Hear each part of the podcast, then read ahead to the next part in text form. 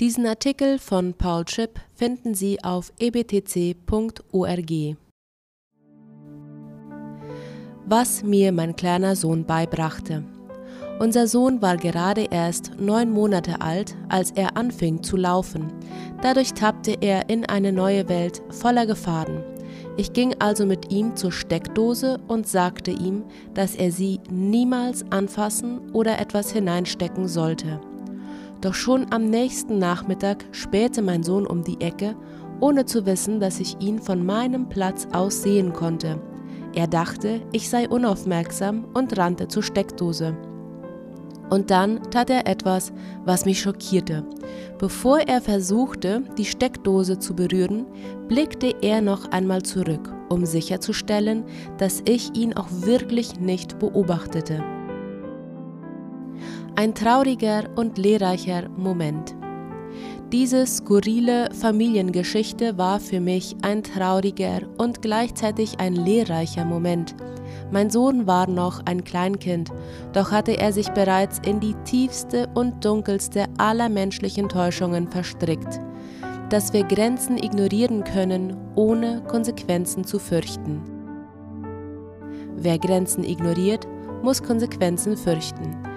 Adam und Eva waren die Ersten, die dieser Lüge Glauben schenkten. Siehe 1. Mose 3. Und seitdem tun wir genau dasselbe. Vielleicht hast du schon einmal eine dieser Konsequenzen zu spüren bekommen. Du hast aufgehört zu lernen und eine schlechte Note bekommen. Du hast zu viel und zu oft gegessen und zugenommen. Du hast mehr ausgegeben, als du verdienst und dich verschuldet. Du hast mit ehebrecherischen Gedanken oder Handlungen gespielt und das Vertrauen deines Ehepartners verloren. Du hast Steuern hinterzogen oder auf der Arbeit geschlampt und wurdest erwischt, was negative Folgen hatte. Du hast dein Kind harsch behandelt und das hat später zu einem unterkühlten und distanzierten Verhältnis geführt. Du hast die geistlichen Disziplinen vernachlässigt und dich in eine gefährliche Sünde verstrickt das Kernproblem. Egal ob im Großen oder im Kleinen, wenn du Grenzen ignorierst und Konsequenzen leugnest, handelt es sich um ein grundlegendes Problem, die Ablehnung des göttlichen Ziels, für das jeder von uns geschaffen wurde. Wir wurden nicht geschaffen, um unseren eigenen Weg zu gehen, unsere eigenen Bedürfnisse zu definieren und unsere persönliche Freude zu finden. Wir wurden für Gott geschaffen, um zu seiner Ehre zu leben und den tiefsten Sinn unserer Bestimmung in einer liebevollen, anbetenden Gemeinschaft mit ihm zu erfahren. Jede Sünde, die wir begehen, ist gewissermaßen Ehebruch, weil wir Gott untreu sind und stattdessen in die Arme eines anderen Liebhabers laufen. Lies dir mal Hesekiel 16 durch. Dort benutzt Gott das Bild des Ehebruchs um sehr eindrücklich die Sünde Israels zu beschreiben. Oder schau dir die zehn Gebote an. Die ersten Gebote sagen uns, dass wir Gott lieben und anbeten sollen. Die übrigen Gebote beschreiben Bereiche, in denen wir versucht sind, Gott zu ersetzen oder jemanden Schaden zuzufügen, der es wagt, sich unseren Wünschen in den Weg zu stellen.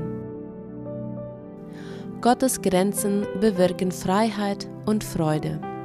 Die praktische Anwendung ist einfach. Wenn wir unsere Beziehung zu Gott unterbrechen, werden wir auch unweigerlich seine Regeln brechen. Und wenn wir seine weisen, liebevollen Grenzen überschreiten, hat das unausweichliche und schmerzhafte Konsequenzen sowohl in dieser Welt als auch in der zukünftigen. Erinnere dich daran, dass du Gottes Ebenbild bist Du wurdest für eine Beziehung mit ihm geschaffen. Er setzt Grenzen, weil er genau weiß, was du brauchst und was du nicht brauchst. In dieser Weisheit musst du dein Leben in Freiheit und Freude finden. Es wird nicht funktionieren, ein Leben als unabhängiges Geschöpf zu leben, das seine eigene Geschichte schreiben will und seine eigenen Regeln aufstellt.